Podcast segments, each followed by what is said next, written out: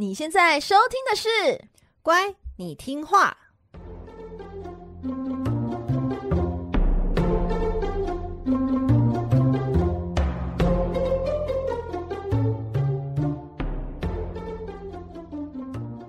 每集介绍一幅名画加一则故事，从故事的关键找出欣赏艺术的线索。只要听懂故事，就能看懂名画。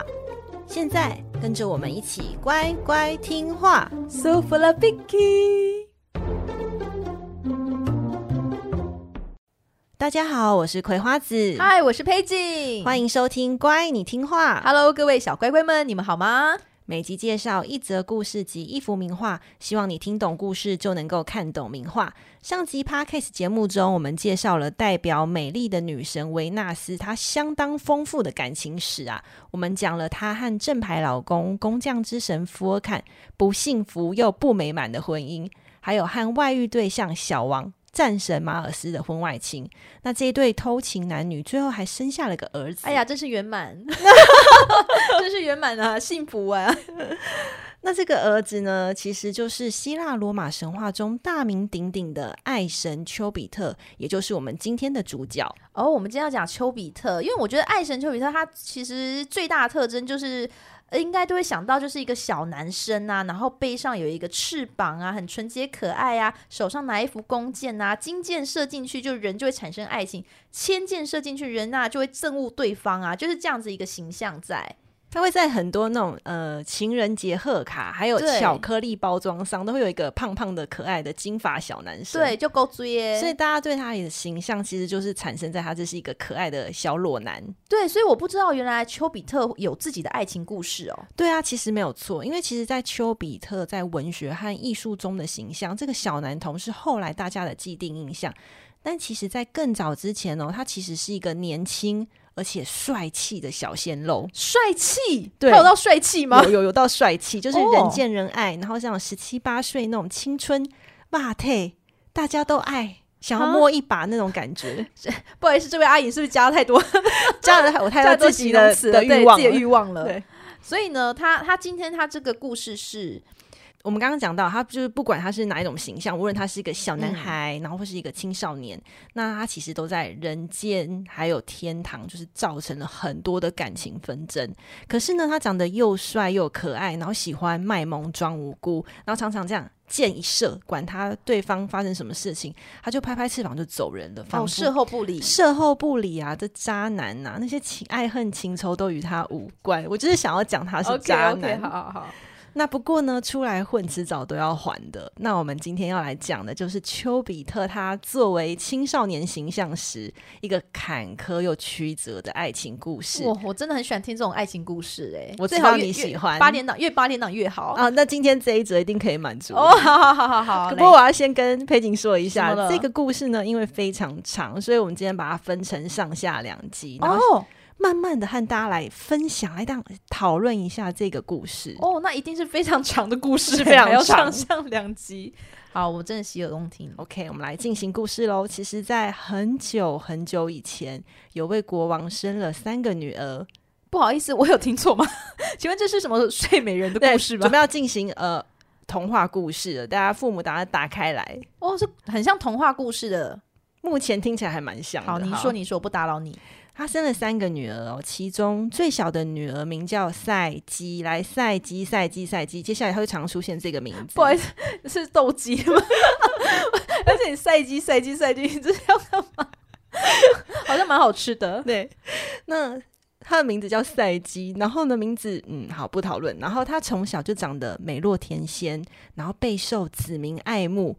那人们就口耳相传哦，哦，她美到连掌管美丽的维纳斯看到她都会相形失色，这么美哦？对，美到怎么样？所以人们到后来哦，只愿意欣赏赛姬的美，而不去为美丽女神维纳斯的神庙中朝拜，所以就让那个神庙就这样任其这样荒废，就这样荒废，哦，这样很严重，完了完了，他一定被盯上了，对不对？被盯上，那这样的举动。Of course，惹怒了维纳斯，好像有点活该，因为这太严重啦，人民不爱，对啊，人民就不去拜维纳斯，这很严重，那要惩罚人民啊。哦，啊，还要惩罚人民？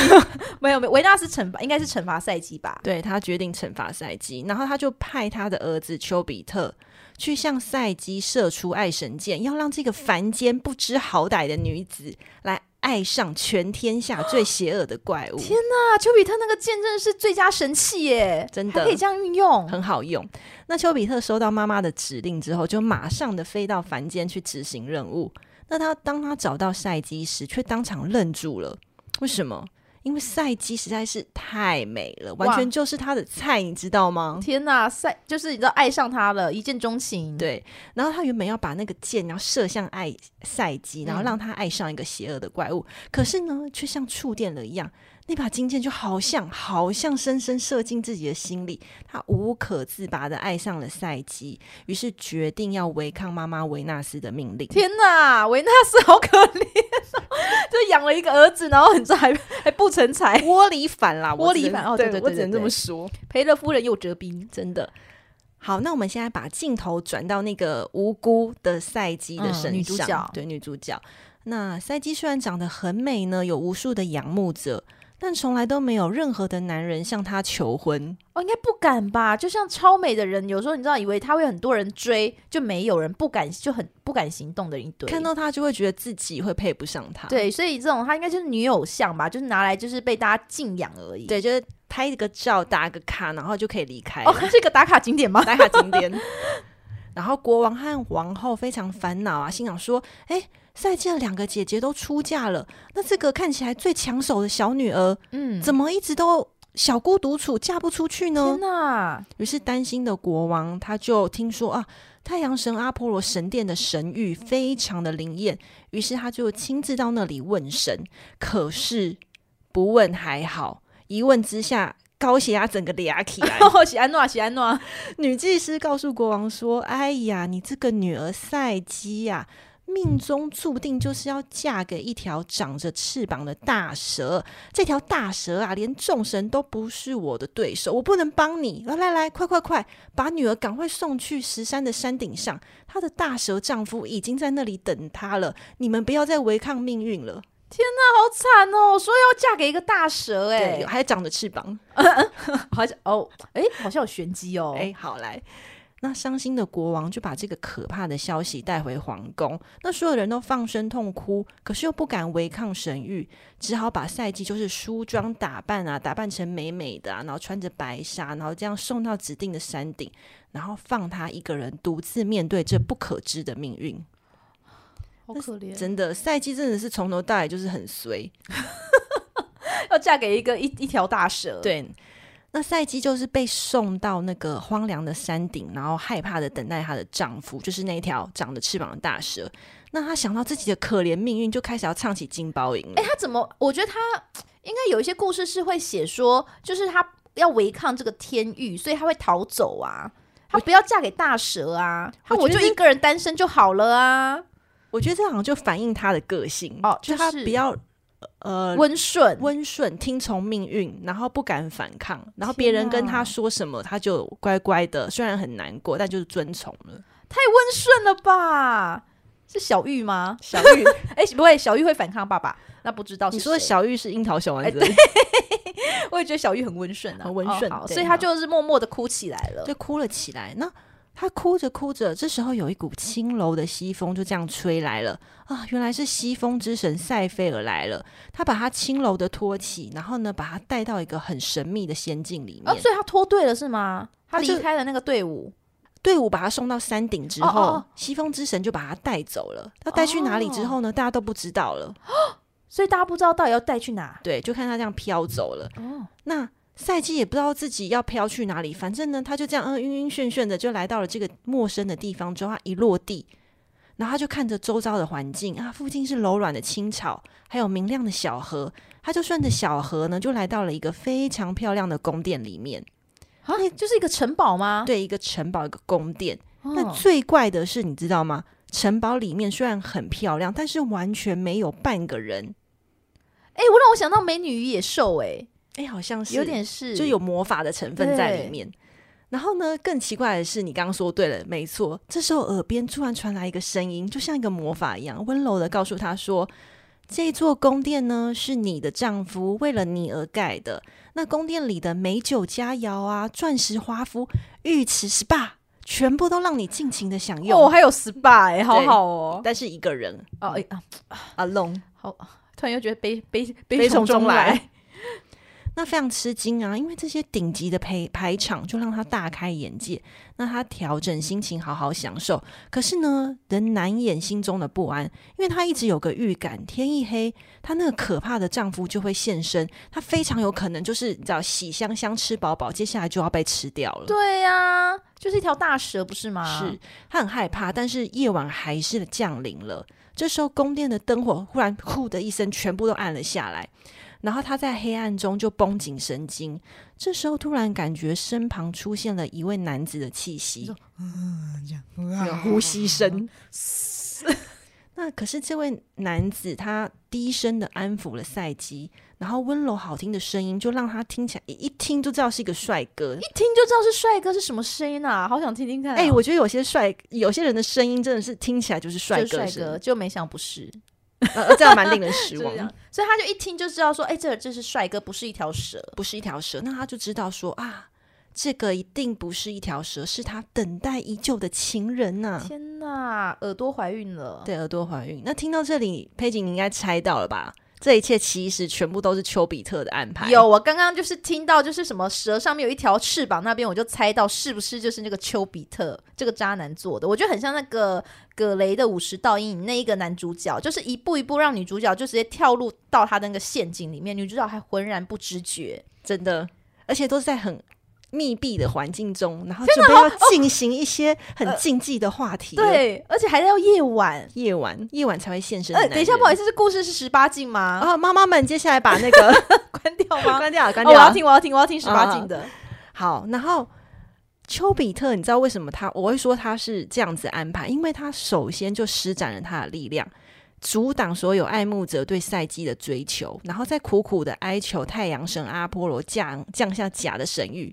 所以一切说她有一条要嫁给一个有翅膀的大蛇，并不是，都是假的，都是假的，你知道吗？各位，所以有有时候去算命先，先就可能去算命，然后也可以就是，例如我很爱某一个人，然后那个人不爱我，我也可以带他去，然后他就说，哎、欸，带你来的这个就是你的真命天女，然后默默塞钱给、那个，对，塞钱给他，哦，有可能哦。所以他就做了这件事情，他做了这件事情，然后他做这件事情嘛，因为是神谕啊。那赛姬的父母那些国王王后当然会相信，然后就主动的把他送到了指定地，然后甚至在罕无人烟的秘境打造了一个宫殿，准备就是来金屋藏娇。好可怕哦！天哪，想起来真的有点不舒服哎。好，然后呢，我们来回到这个 happy 的那哦，夜晚，夜晚，刚刚是在回溯说这是丘比特制造这一切，对对对，一切都是他，一切都是他的套路。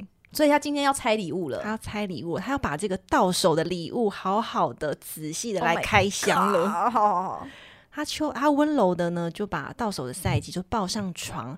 那赛季因为已经情绪和缓了嘛，又觉得哇，这个好听的声音应该是个帅哥，那、嗯、就放下了心房，两个人就激情拥吻，身体交缠，然后哦，鱼水之欢，雨水之欢，他就。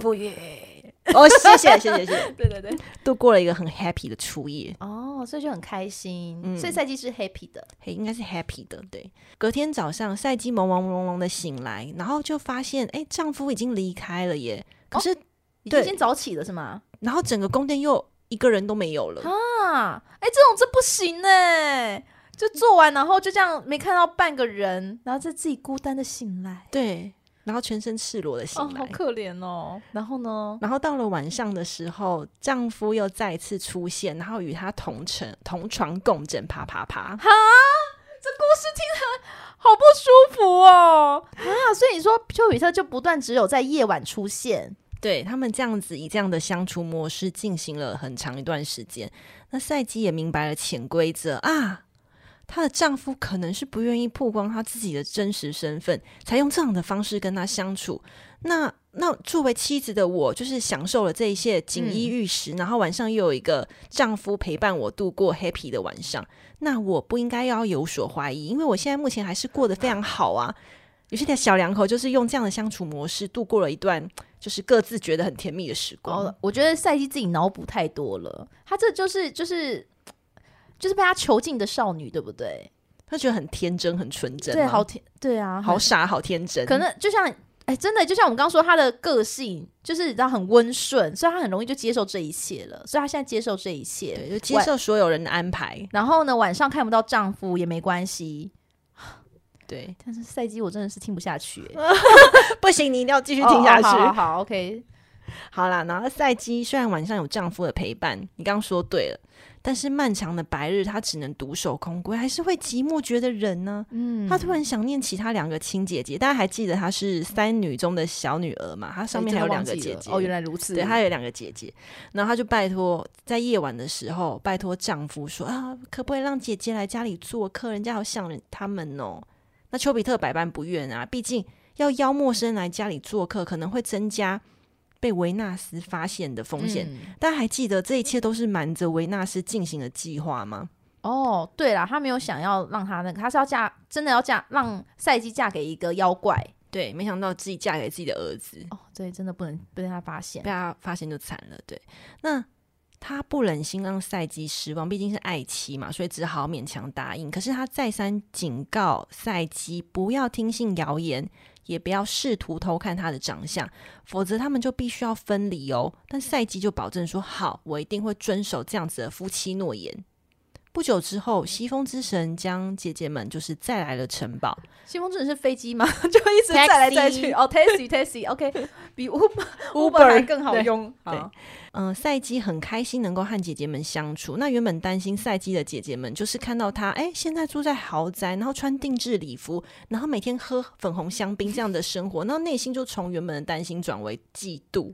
哦，因为他们预期本来他过得很惨的，要来安慰他，就殊不知哇，立刻被比下去，真的过得到锦衣玉食的生活。那姐姐就是三姑六婆七嘴八舌，然后就挑拨赛姬和她从来没有看过脸的老公，他们就恐吓赛姬说：“哎呀，阿波罗神谕说你老公是怪物，等他厌倦以后，一定会现出原形哦，杀了你啦！你最好给我小心点呐、啊！”真的是三姑六婆哎。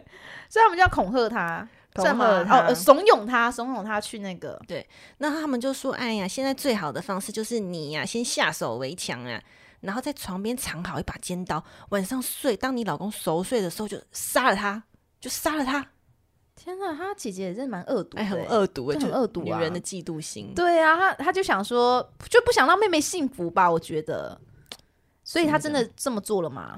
那他耳根软呢？就像我们刚刚说的，他的个性可能就是一直都喜欢听，哦就是、他脑子是怎么了？听从别人的安排？那他就像姐姐都这样说了，他觉得姐姐不会害我吧？于是他就把老公的叮咛抛在脑后。哦，对他们有个誓约嘛，他们说不要那个嘛，不要警告他了。对对对，要约法三章。那他就不理这件事情，他应该说他完全忘记了，因为他姐姐的警告就是凌驾在一切之上。那到了当天晚上呢，她就趁着老公熟睡的时候，提着油灯，然后手握一把尖刀，然后在黑暗中总总算要揭晓，知道她丈夫到底要长什么样子了。她就把那个油灯，然后这样靠近她丈夫的脸。可是她没想到，她当场就愣住了，因为她老公根本不是一条大蛇，而是一个超级大帅哥。然后她就这样痴迷的用那个油灯的光照着他，可是却没有。注意到那个滚烫的灯油就这样滴到了丘比特身上，然后帮他把他从梦中这样惊醒。哦，他真的很笨哦，卡那个卡丘很憨蛮哦。丘比特看见那个油灯，然后又看见他手上的刀，不用说任何一句话，他就知道他没有遵守夫妻诺言。对呀、啊，应该很生气吧？然后他就失望的说。爱神无法在怀疑里生活，然后就拍拍翅膀就走掉了，飞走了，飞走，他就飞走了。对，那赛季就吓得跪坐在地上啊，因为她为了好在脑中牵，她想到好多事情。第一个是啊，什么？原来她老公不是蛇，是爱神。什么？她老公长得这么帅啊！我居然背叛了他，我好羞耻！我就是一个可耻的女人。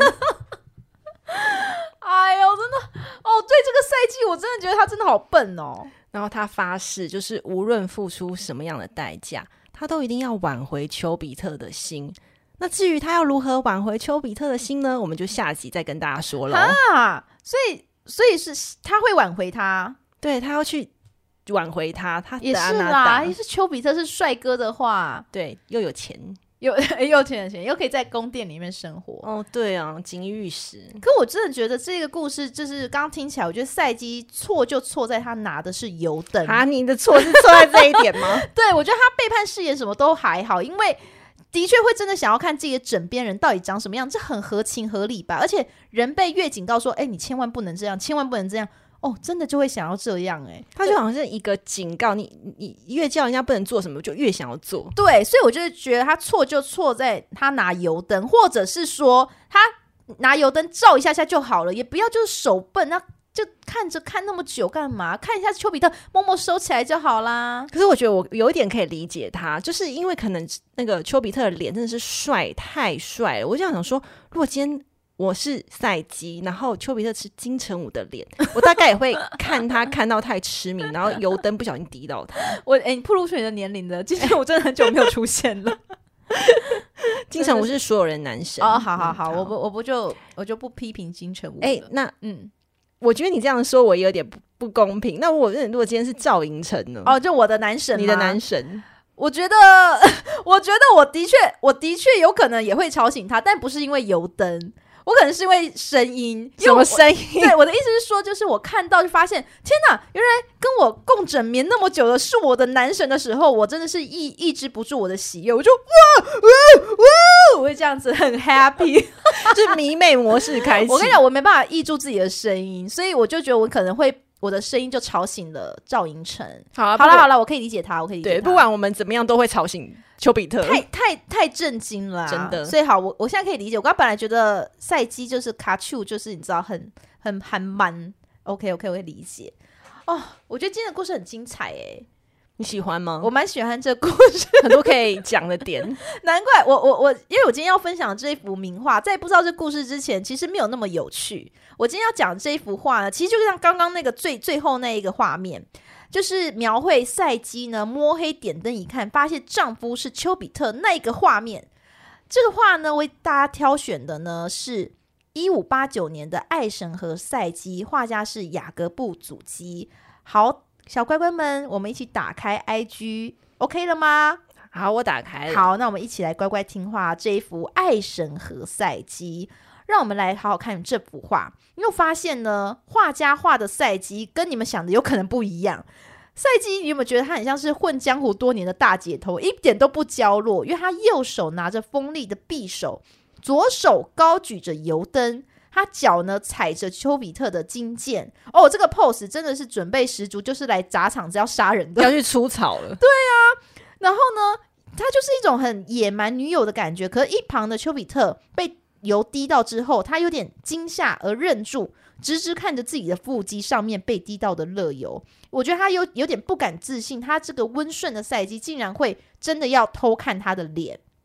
这好好 S M 的场景 哦，对，如果不知道这个故事的话，想说，哎，欸、这个是 S M 场格雷的巫师道音哦，对对，有可能。那你们有发现吗？其实画家在这画这幅画的时候，有放进象征信任、爱情信任的这种忠贞的代表，你可以找找看。你有发现是哪里吗？是那个。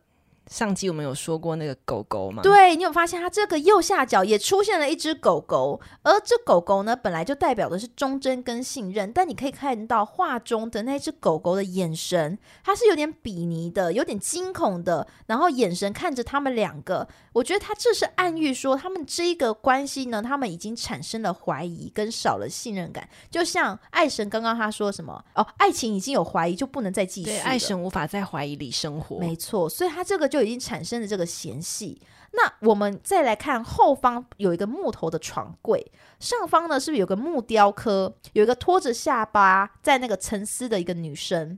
嗯，这个女人这样拖着下巴在沉思，其实我自己也觉得这代表一种关心陷入僵化的一个暗喻。原本他们很甜蜜嘛，嗯，但是因为就是在这个 moment，他不信任丘比特，所以去拿着那个灯油来看，就这个 moment 已经就是怀疑的开始了。对，所以连连后面那个女人的对肢体动作，感觉都是说，哎，没救了，这段关系 有这么严重吗？有这么严重？没有，就是陷入一种僵化了，应该要转转折点了。那这幅构图呢，其实蛮简单的，但是它的运用的色彩呢，非常的华丽哦，而且非常的温暖的感觉。我们今天就来透过这幅画，跟大家多聊聊一下所谓的呃高级的颜色。以前我们上美术课啊，我们有听过说，诶，什么颜料在对于画家来说是很昂贵的，要用这个颜料是很贵的哦。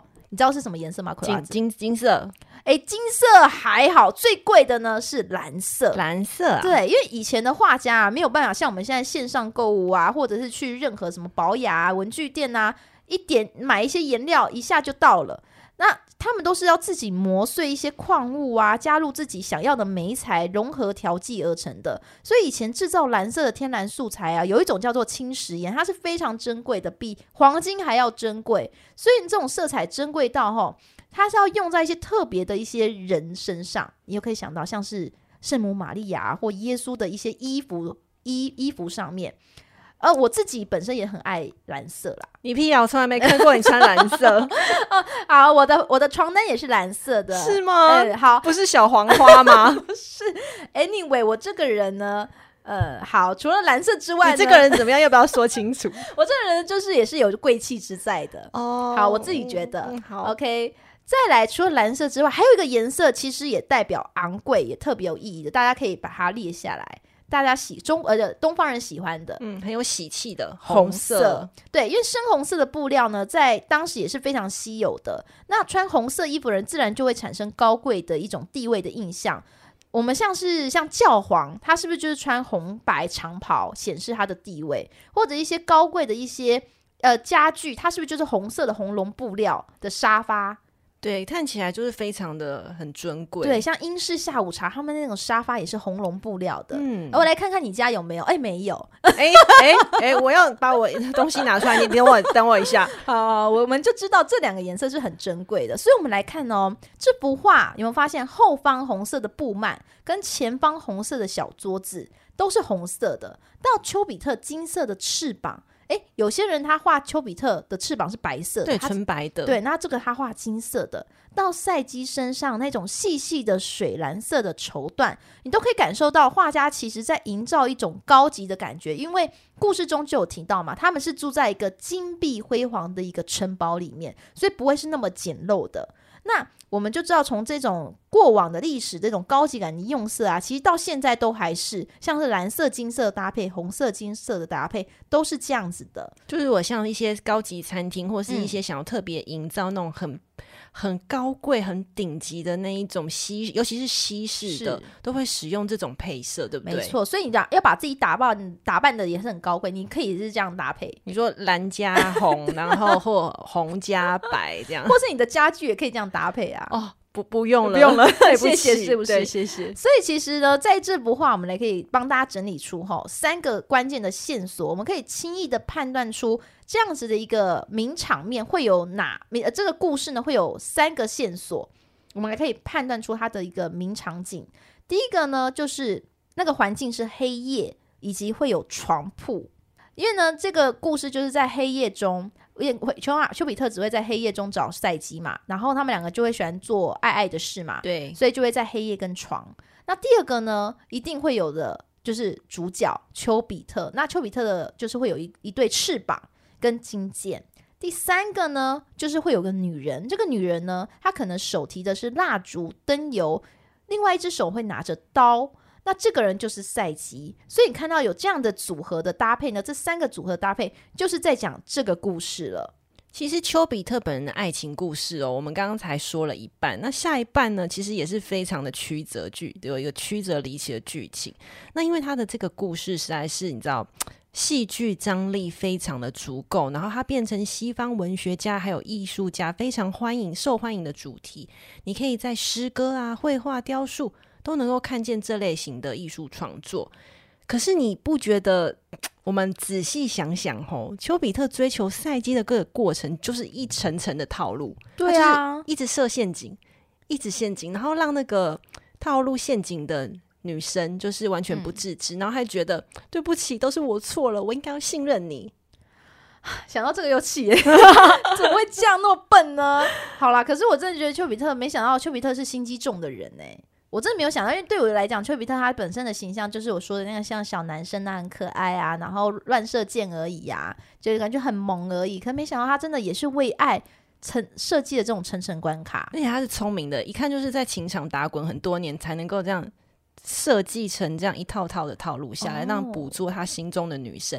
不然你看他单纯如果只把他抓来的话，他根本不会让那女生就是心悦诚服的愿意爱上他。嗯、所以呢。赛季就是真的，也是如丘比特的预料之中，也爱上了他。那我们刚刚讲到，丘比特如今离开了他，那赛季要这么天真、这么愚愚蠢吗？好，天真又善良的女孩子，她要如何挽回丘比特这心浮很沉的男生的心呢？我们下集再说喽。好，今天和大家分享的名画呢，我们会放在我们乖你听话的 IG 和葵花籽的部落格上，IG 和部落格的连接我们都会放在本集的 Podcast 的资讯栏中哦，欢迎大家追踪我们，追起来吧，各位小乖乖们！这个频道是乖你听话，我们下集见。